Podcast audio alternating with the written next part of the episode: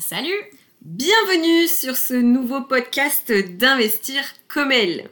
Alors, si tu ne me connais pas, je me présente, je suis Mélanie, j'ai 29 ans, je suis investisseuse dans l'immobilier depuis 2018 et entrepreneur. J'ai quitté le salariat en 2021 pour vivre mon aventure entrepreneuriale à fond et croquer la vie à pleines dents. Moi, c'est Corinne, j'ai 41 ans, je suis entrepreneur depuis 2017 et aussi investisseuse en immobilier. J'ai fait le choix euh, de réorienter mes activités entrepreneuriales pour pouvoir travailler d'où je veux, être libre géographiquement et surtout vivre ma passion des voyages. Notre objectif est de te permettre d'investir dans l'immobilier pour te créer des revenus complémentaires, gagner en liberté et en temps pour soi. Et ça, ça n'a pas de prix. C'est pourquoi nous avons créé la communauté Investir comme elle. Alors, pour le petit moment placement de produits, les amis, nous proposons plusieurs formations. La première, c'est le programme d'accompagnement Investir comme elle. C'est un accompagnement complet euh, qui mêle formation et coaching individuel pour les femmes qui souhaitent investir dans l'immobilier. Et pourquoi pas vivre de l'immobilier pour celles qui le souhaitent. La deuxième formation, c'est une formation qui s'appelle Mes finances comme elles. Donc c'est une vraie pépite pour apprendre à gérer tes finances personnelles avec des outils et des ateliers pratiques. Ça va te permettre de te préparer pour investir dans l'immobilier ensuite. Et enfin, on a fait ensemble une dernière formation qui s'appelle Ma gestion comme elle. C'est une formation pas à pas sur un des meilleurs logiciels de gestion locative qu'on adore, qui s'appelle Rentila, et ça va t'apprendre à mieux gérer tes biens immobiliers comme une pro. Et aussi, nous proposons aux investisseuses de rejoindre le club, un véritable membership sous forme d'abonnement pour accéder à la communauté, aux masterclass animées par des experts de l'immobilier et au coaching de groupe. Bref, pour se retrouver dans la grande famille des investisseuses. Voilà, terminé pour la petite minute pitch commercial comme Coco aime le dire. Passons aux choses sérieuses. Ok, alors peut-être dire déjà euh, où est-ce que tu peux nous retrouver? Yes, tu peux nous retrouver sur notre site internet euh, www.comel.fr où tu retrouveras toutes les infos sur nos formations. Comel avec un S au bout. Tout à fait. C-O-M-E-L-S. Sur YouTube, où tu retrouveras l'ensemble des interviews de femmes investisseuses que nous réalisons, ainsi que de nombreuses vidéos IMO. Et sur Instagram pour suivre toutes nos actus au quotidien, euh, nos investissements et aussi toutes les nouvelles de la communauté. Et enfin, pour terminer, sur LinkedIn et bien sûr sur ce super podcast. Bref, il ne nous reste plus qu'à te souhaiter une bonne écoute et surtout de passer à l'action pour être Libre comme elle Aujourd'hui, j'ai le plaisir d'accueillir Delphine. Salut Delphine Salut à tous Tu es née où et quand? Je suis née à Courcouronne, dans l'Essonne, le 8 avril 1987. Tu investis où? J'investis principalement dans le nord de la France, aussi dans le Pas-de-Calais, sur la côte qui va de Dunkerque au Havre. Tu es plutôt achat-revente ou locatif? Euh, je suis plutôt locatif, mais en courte durée. Quel est ton objectif dans la vie? Devenir libre financièrement. Avant mes 40 ans. C'est quoi l'immobilier pour toi? Un kiff. Mais un kiff qui prend du temps quand même. Investir au féminin, ça change quelque chose? Euh. Oui. Mais ça change pas quelque chose de le faire. Ça change quelque chose. Enfin, quand on a réussi à le faire, ça change quelque chose. Euh, de se préparer à réussir à le faire. on n'est pas préparé de la même manière, on ne part pas avec les mêmes chances, donc c'est ça qui change quand on veut investir. On n'a pas les mêmes atouts pour démarrer. Après, une fois qu'on est lancé et qu'on a pété tous les verrous, c'est pareil. C'est tout pareil. ok, génial. Je suis peut-être moins douée pour faire du bricolage et planter des clous. Mais... Est-ce que tu as un mot pour le fun? Euh, Ça me vient pas du tout, pas spontanément. Ah, tu m'as dit d'être année, alors je me suis dit, ça me vient pas tout de suite, je vais pas t'en inventer Alors, Delphine, euh, est-ce que tu peux nous expliquer quelles sont tes activités aujourd'hui dans la vie? Hmm. Alors, j'ai plein de casquettes. Euh, souvent, je commence par le podcast. J'ai un podcast qui parle d'argent qui s'appelle Richissime. Donc ça, c'est par là que tout a commencé. C'est pour ça que j'aime bien commencer par ce podcast. Euh, j'ai une autre activité de formation et de coaching euh, sur les questions de relation à l'argent. J'aide les gens à, libérer leur relation à l'argent pour les aider euh, à accomplir plus de choses dans leur vie. Je fais de l'investissement immobilier et puis bah, de fait, j'ai aussi un peu disséminé partout la casquette d'entrepreneur et je suis aussi entrepreneuse en immobilier puisque je fais de la sous-location professionnelle. Pour moi, a la frontière entre l'investissement et euh, l'investissement immobilier et l'entrepreneuriat, mais quand même plus euh, de l'entrepreneuriat que, que de l'investissement. Donc voilà toutes ces casquettes que, que j'ai. Je suis aussi euh, compagne, maman mais d'un petit chat. et voilà, voilà qui je suis dans, dans toute sa diversité. Est-ce que tu peux nous dire pourquoi est-ce que tu as investi dans l'immobilier? Hmm, Alors, euh, clairement, je, suis tombée sur cette idée de liberté financière euh, en lisant, comme beaucoup de gens, euh, le Père riche, Père pauvre de Robert Kiyosaki et en me disant que euh, j'avais envie moi-même de, voilà, de me lancer, de voir jusqu'où ça pouvait aller cette histoire, parce que je me sentais carrément capable de, de le faire. Et donc j'ai démarré à peu près en parallèle euh, les activités de sous-location professionnelle euh, et puis l'achat immobilier, mais ça avec mon compagnon. on a acheté un premier immeuble. On a acheté notre maison parce que les banques nous ont bien fait comprendre qu'il allait falloir qu'on achète notre maison et on est en train d'acheter un deuxième immeuble. Et donc en parallèle, j'ai aussi monté cette activité de sous-location professionnelle. Je gère aujourd'hui six biens dont je ne suis pas propriétaire. Je paye un loyer à leurs propriétaires qui, eux, m'autorisent en retour de manière légale et professionnelle à louer ces mêmes appartements sur euh, Airbnb, Booking, etc. Et moi, je me rémunère de la marge que cette activité euh, génère. Donc en tout, c'est neuf, neuf biens, euh, du studio jusqu'à la maison, euh, de, plus de 200 mètres carrés, euh, qui sont tous loués en location courte durée, mais donc avec des, des modalités différentes. Et bientôt, avec ce, nouvel appartement, ce nouvel immeuble, il y aura quatre biens de plus, donc 13. J'espère qu'on restera pas très longtemps sur le chiffre 13, parce que je ne sais pas si ça me partira complètement bonheur. Ok. Et, du coup, mais euh, est-ce que tu as un pourquoi au départ? Enfin, tu dis ouais, j'ai commencé par ça, mais est-ce que tu sais pourquoi tu t'es mis à investir? Enfin... Hmm. Ouais, en fait, euh, pour arriver à, générer suffisamment de, rente, tu vois, euh, l'idée c'est in fine, tu fais un projet, puis tu en fais un deuxième, puis tu en fais un troisième, et à un moment donné, tu investis sur des projets qui arrivent à dégager du cash flow euh, positif. Et euh, la somme de tous ces projets-là te permet de générer, donc ça commence par euh, remplacer tes, autres revenus éventuellement. et puis après, in fine, ça peut devenir plus que ça. donc, de plus en plus de gens utilisent, même si moi j'ai l'impression que tout le monde le fait, mais en fait c'est encore hyper marginal, mais de plus en plus de, de, gens, hommes et femmes investisseurs, essayent de chercher ces projets euh, vraiment euh, hyper attractifs qui sont jugés comme un petit peu plus risqués. Moi, j'investis dans des zones qui sont moins attractives. J'investis à Calais, j'investis à Dunkerque, j'investis dans ma ville qui est une ville où il y a une centrale nucléaire. Mmh. Euh, et en fait, c'est des zones qui sont sur lesquelles on peut avoir des forts rendements, mais, mais, mais qui n'intéressent pas la majorité des, des investisseurs. Et donc, en investissant avec des forts rendements, j'arrive non pas juste à rembourser mon prêt et mes charges, mais à dégager tous les mois des cash flows positifs, ce qui est encore plus le cas puisque en location courte durée, en général, on est assez rapidement bénéficiaire dans son activité euh, tous les mois.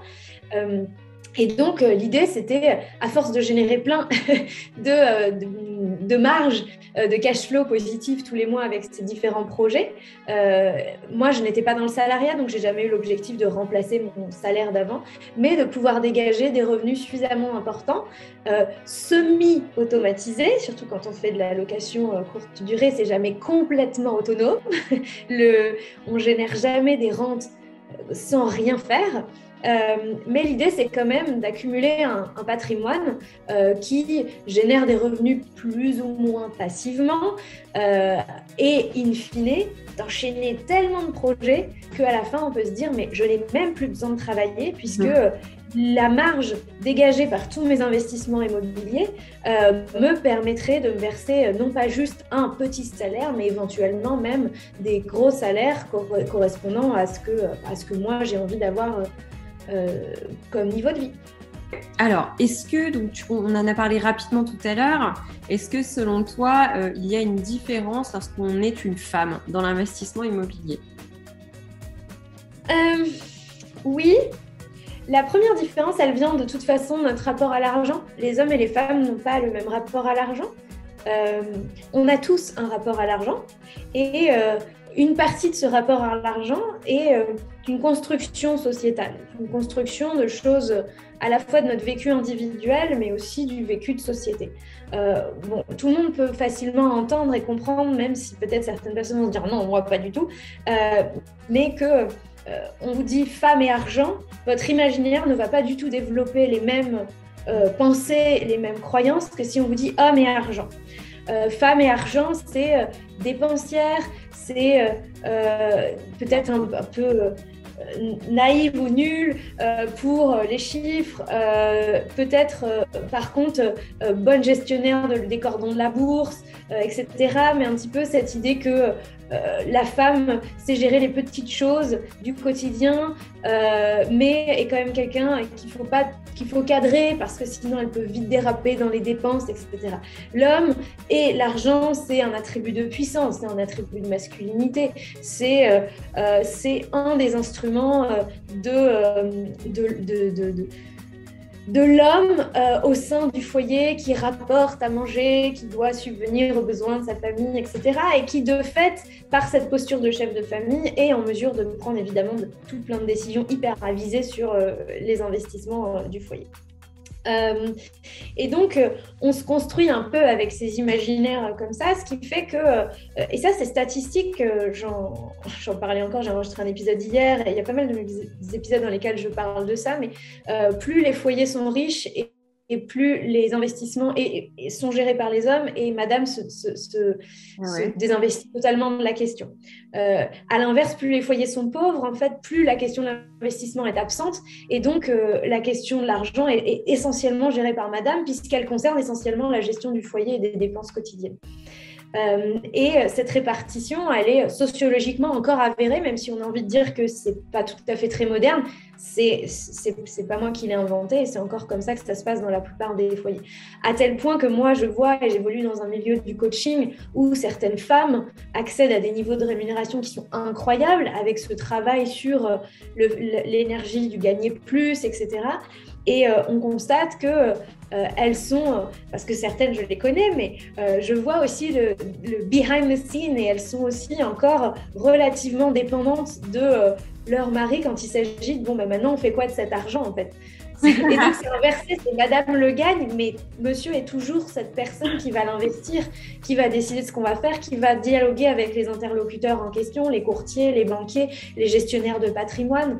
Euh, et donc, je, retrouve ça à tous les niveaux, à toutes les strates de la société, et même quand madame gagne énormément, elle n'est pas le salaire d'appoint. Donc, on part de là, en fait. La question de l'investissement, elle part de là, elle part de, notre imaginaire, et les femmes ont beaucoup plus de croyances limitantes quant, à leur capacité à. Et puis, on oublie aussi que l'immobilier, euh, surtout l'immobilier que je pratique, l'immobilier à cash flow positif, l'immobilier de transformation. Donc on n'est pas dans l'immobilier neuf, on est dans l'immobilier où à un moment donné, il faut dialoguer avec des artisans, euh, il faut euh, soi-même éventuellement mettre la main à la pâte. Là, on, est dans un, entre dans un autre univers entre guillemets sexiste, euh, c'est celui du BTP, celui de la construction, celui du travaux, celui du bricolage voilà, je vous dis femme et bricolage, c'est pareil. On a tous des, euh, on a tous un imaginaire. Vous voyez, vous êtes en train de rigoler, les filles. femme et bricolage, c'est pas la même chose que homme et bricolage. Mm. Donc, tu euh, fais se rencontrer euh, une femme qui de toute façon n'est pas à l'aise avec les questions d'investissement, avec un milieu essentiellement masculin, des agents immobiliers, de l'artisanat, du BTP. Euh, les notaires, les courtiers, les banquiers. Bon, les banquiers sont pas forcément que des hommes, en majorité des femmes d'ailleurs. Euh, mais c'est marrant, on dit un, banquier, on pense toujours à un homme. Et, euh, et, du coup, on a, ce, on, a ce, on a ce combo parfait pour qu'une femme se dise je peux pas y aller seule. C'est pas pour moi. C'est trop. Ouais, c'est lourd de sens hein, ce que tu dis. Hein. C'est très très lourd de sens. Ok, alors du coup, la, transition est pas mal. C'est aujourd'hui, euh, toi, quelle est ta situation familiale? Est-ce que tu investis euh, en couple, seul? Comment tu vois les choses? Alors, en fait, moi, j'investis en immobilier. J'investis pas que en immobilier. Euh, quand j'investis en immobilier, on investit à deux. Il se trouve que quand on a commencé à investir en immobilier, j'étais déjà entrepreneur j'avais, alors je cumulais le, doux statut d'entrepreneur chômeuse, euh, c'est-à-dire celui où tu as commencé à créer ta société et que tu bénéficies encore des allocations chômage pendant le démarrage de ton activité. Euh, autant te dire que entrepreneur chômeur pour un banquier, c'est chômeur. C'est pareil. Donc euh, aujourd'hui, je suis sortie de ce statut, mais on est en couple et on investit tout, on fait nos investissements à deux. Euh, et le dossier qu'on est en train de présenter pour notre investissement en cours, il est avec trois bilans, des très bons revenus et en CDI pour monsieur. mais jusqu'à présent, on emprunte alors, je suis quand même propriétaire de ces biens, mais on n'empruntait que sur la base de ses revenus à lui, puisque les miens étaient considérés comme absolument inexistants. C'est comme ça. Euh, c'est un autre problème, mais c'est un autre débat qui n'est pas exclusivement féminin, mais, euh, mais effectivement, si on considère que les femmes peuvent éventuellement être plus touchées par les emplois précaires ou le non-emploi stable, euh, bah effectivement, ça les éloigne aussi un peu plus de, l'emprunt bancaire. Donc ça, c'est les premiers investissements que je fais, on les fait à deux. La sous-location professionnelle, euh, c'est une autre société, une société commerciale qu'on a montée à deux. Euh, c'est moi qui, moi qui en fait qui, drive l'activité sur ce, sur ce, sur ce business-là, pour la simple et bonne raison que voilà, c'est moi qui ai la flexibilité d'organiser mon temps comme je veux et donc de gérer. Euh, pas plus tard que cette nuit, un locataire n'a pas bien vu les codes que je lui avais envoyés. Et comme il est arrivé tard euh, dans l'appartement que nous louons, il n'a jamais réussi à accéder à l'immeuble, donc il a dû prendre une chambre d'hôtel. Donc ce genre de choses, le lendemain, c'est moi qui les gère. d'appeler la personne, d'appeler Booking et de comprendre ce qui s'est passé, d'améliorer, etc., etc. Donc voilà, parce que j'ai la disponibilité pour le faire. Euh, et puis, euh, je fais d'autres investissements et j'investis énormément sur moi. Et je veux, je veux en parler parce que à travers l'investissement immobilier aussi, je pense qu'il y a une dimension, notamment quand on se forme, qui est aussi d'investir sur soi. Euh, c'est l'investissement. Euh, c'est pas celui que je préfère, ils sont complètement différents, mais euh, moi, il y a un an et demi, euh, je mettais, j'avais des cycles de prise de décision pour investir sur moi, pour, donc pour me former, euh, notamment pour euh, développer mes compétences sur mon business, pour évoluer, apprendre plus du coaching, de développement personnel, pour pouvoir apporter tout ça, toute cette dimension-là dans mon activité là aussi. Je, je, ne l'avais pas et et euh, euh, j'étais flippée à l'idée euh, de, ne pas savoir, de ne pas appréhender, de ne pas avoir de certitude quant au retour sur investissement. Parce que investir dans l'immobilier, euh, il y a toujours une part d'incertitude, mais à un moment donné, il y a des chiffres, il y a un marché. Mmh. Euh, donc, il y a un prix du loyer, il y a euh, déjà des biens qui se louent sur Airbnb. On est capable de, voir, sauf erreur majeure, sauf si on est tombé sur un, bien qui, en fait, était plein de, de mérules, de je sais pas quoi. En vrai, il y a quelque chose qui est relativement prévisible dans l'investissement immobilier. En revanche, il y a un autre investir sur soi, ça ne l'est pas.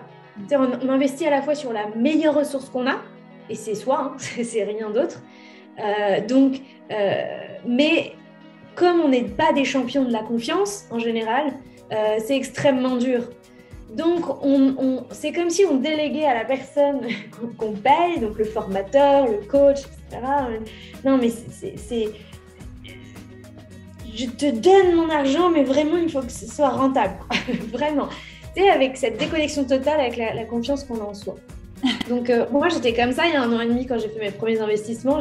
Il a fallu que le mec me convainque, il fallait qu'il me vende son truc. Euh, je veux voir des témoignages, euh, je, veux voir comment les gens l'ont vécu avant. Parle-moi de toutes les étapes. Je veux que mon cerveau il analyse le processus. Est-ce que ça me semble cohérent voilà, et j'ai mis deux mois à me décider. et, et aujourd'hui, je suis capable d'investir cinq chiffres dans un, dans un des montants à 5 chiffres dans, un, accompagnement comme je viens de le faire pas plus tard que la semaine dernière, euh, avec une personne on s'est parlé, je l'ai découvert la semaine d'avant, on s'est parlé 1h45. Et euh, je ne sais même pas ce qu'on va faire parce que globalement, le travail, c'est justement d'aller travailler sur toutes les zones qui sont cachées, inconscientes, etc. Donc je sais qu'on va travailler là-dessus, mais je ne sais absolument pas ce que je vais trouver. Et j'ai payé plus de 20 000 euros pour ça. Euh, et donc, euh, ça aussi, ça évolue, mais c'est un vrai travail. C'est un vrai travail de d'arriver à, investir aussi à ces niveaux-là. Et moi, voilà, il y a des personnes qui sont plus à l'aise avec ça que d'investir dans l'immobilier, c'est incroyable. Et il y a des personnes qui sont beaucoup plus à l'aise d'investir dans l'immobilier et qui jamais n'iront dépenser même des sommes à trois chiffres pour euh, se former euh, sur quelque chose, y compris sur l'immobilier d'ailleurs. Euh, est-ce que tu penses que finalement, pour un investisseur, c'est important d'investir sur, sur lui-même? Toujours Mm. En fait, c'est pour un investisseur ou pour n'importe qui, c'est toujours, toujours intéressant. en fait, moi, je crois qu'on est nombreux à avoir cette croyance que notre éducation s'est arrêtée aux portes de l'école. Mm. Euh, et, ou alors qu'elle nous, est, euh, elle nous est due par notre employeur.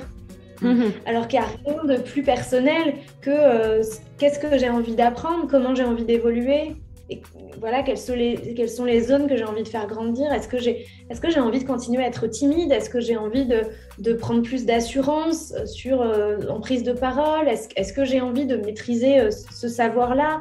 Est-ce que, euh, est que j'ai envie de travailler sur ma confiance en moi ou j'ai toujours envie de rester à ce niveau-là et on verra bien comment ça évolue naturellement?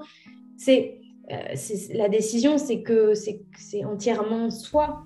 Euh, et, moi, je veux que tout le reste de ma vie, euh, moi j'avais cette croyance aussi, et je veux que tout le reste de ma vie, j'ai des, budgets, euh, je me donne les moyens aussi d'avoir ces budgets-là, de toujours pouvoir me former, investir, y compris dans les coachs qui me décrochent la mâchoire, y compris dans ces gens que je vois et qui me disent Waouh, mais je veux tellement travailler avec cette personne, je veux tellement que cette personne me coach, je veux tellement que cette personne pose son regard sur moi et analyse et m'aide à avancer parce que cette personne est incroyable.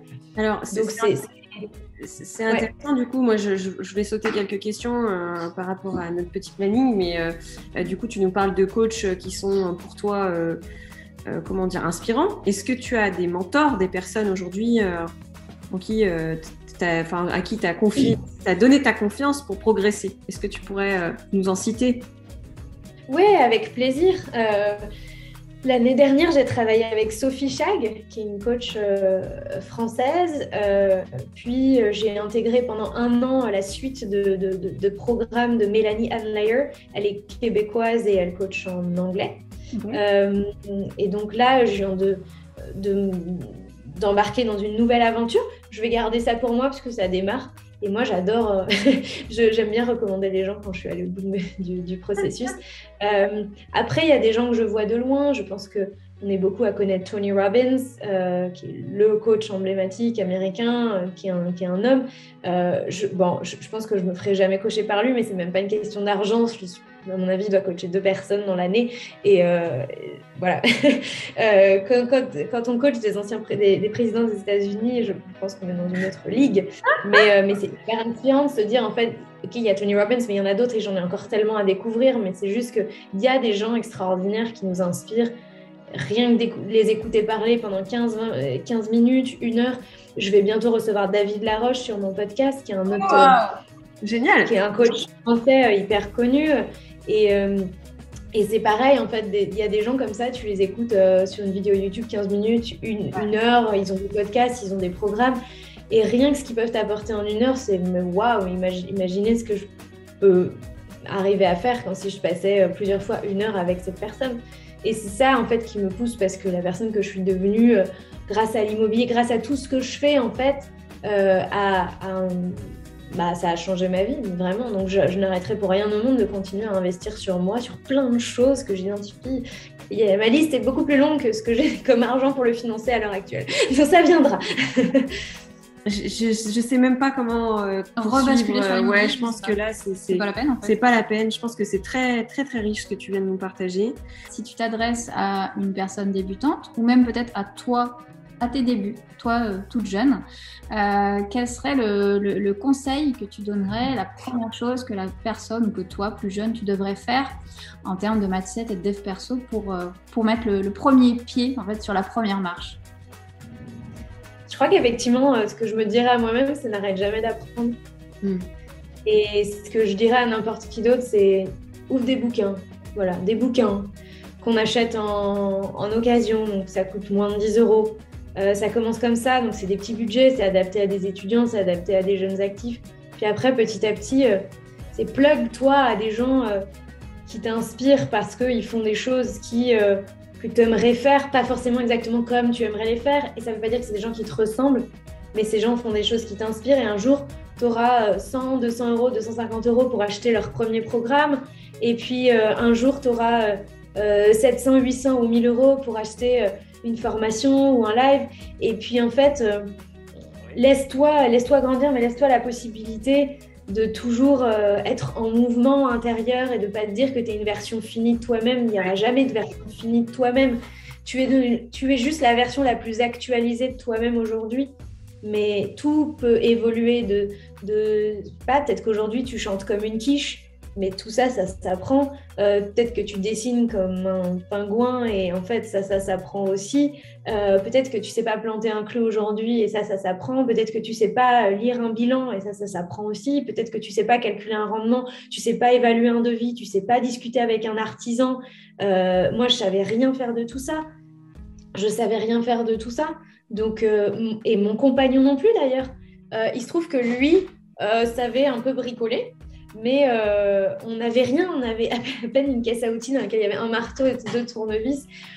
On a tout appris en faisant des choses, en suivant des chantiers. Euh, il se trouve que nous, on est tombé sur un super partenaire, mais je, crois que ça, c'est notre travail personnel, des énergies aussi, qui, voilà, on, rencontre souvent de, belles personnes dans notre vie de manière générale. Euh, mais voilà, tout ça, ça s'apprend. Est-ce que c'est toujours simple? Non, mais on n'a pas besoin que ce soit simple en fait. Ça, ça doit jamais être Enfin, on cherche trop la facilité. Alors qu'en vrai, les plus belles avancées qu'on fait à titre personnel, c'est souvent dans l'inconfort. C'est hmm. inconfortable jusqu'à ce que ça devienne confortable. C'est inconfortable. Euh, moi, je comprends rien son devis. Euh, comment on donne des instructions? La première fois qu'on a dû faire. Mais après, on s'est formé. Quand on a vu, waouh, il faut faire ça vraiment, il faut envoyer tout un cahier des charges à l'artisan vraiment, on est obligé de faire tout ça, d'aller tout mesurer et tout. Et quand on voit ce que ça nous a apporté après, on a bien, fait de se former. Euh, c'est hyper inconfortable de, faire tout ça. C'est hyper inconfortable d'être. Euh, au début, je me dis, mais je vais pas aller toute seule aux réunions de chantier. Enfin, je vais pas aller toute seule voir le chantier. Euh, enfin, voilà, je, comment on parle à un artisan et comment on lui parle quand ça fait deux fois qu'on lui a déjà dit. Ou, ces, tous ces petits trucs en fait sont inconfortables, qui sont chiants, mais comment on les gère, c'est ça le plus important. Mm. C'est comment on les gère parce qu'on sera plus jamais la même personne une fois qu'on aura réussi à passer ces étapes-là dans notre vie. Si vous réussissez à gérer la relation avec un homme, euh, euh, un artisan euh, qui souvent est un homme effectivement, qui n'a pas le même langage que vous, qui n'a pas les mêmes codes que vous, etc. Si vous réussissez ce défi-là, euh, ou que vous avez appris des choses, même si ce n'est pas entièrement réussi et que vous aurez d'autres occasions de vous améliorer. Mais c'est énorme. Entre ça, ne jamais avoir rien fait, ne jamais avoir eu cette opportunité de travailler votre communication en situation difficile et l'avoir fait, même si ce n'était pas une totale réussite, vous verrez sur le long terme que la deuxième option sera toujours la meilleure pour vous. Donc saisissez les occasions euh, de... À un moment donné dans la vie, il faut avoir cette attitude de vas-y l'inconfort, embrace. embrace à un moment donné, ils font dire, ok, ou comme ça, ça va être inconfortable, mais on y va. Ça permet d'avancer. Et vous savez, à un moment donné, quand vous regardez en arrière, que tout ce qui vous a apporté des grandes choses dans la vie, c'était, ça a toujours été appris dans un moment très inconfortable. Hmm. Savoir dire non à un mec, savoir dire oui à un mec. Euh, voilà, enfin, euh, je dis, il y a des tas et des tas de situations de la vie qui sont inconfortables et plus vous arrivez à les gérer et plus votre vie, vous allez voir, elle va. Ça veut dire pas, ça, ça ne s'arrête jamais, hein, je vous le dis juste. il y a un moment où il n'y a pas de Ça aussi, c'est un mythe. Mais par contre, ça devient de plus en plus agréable aussi de se dire, allez, on y va Parce que je sais ce qui m'attend après. ça va être cool, mais après, ça va être chouette. Eh bien, écoute, merci. Merci, à toi. Euh, pour ces, euh, c'est vraiment des leçons de, mindset là que tu nous donnes, qui sont importantes aussi quand on est, quand on investit et quand on entreprend, j'ai envie de dire en fait. Hein. et puis au final, on se rend compte avec Corinne que l'immobilier, l'entrepreneuriat est souvent, souvent intimement lié. et ça a beaucoup de sens ce que tu dis de d'investir sur soi-même mm. avant toute chose. Ça. parce que c'est grâce à ça qu'après on fait tout le reste. ça. Donc merci à toi pour ce temps de partage. Et puis, et puis je te dis à très vite dans une prochaine vidéo, j'espère. à bientôt. Salut. Ciao, ciao.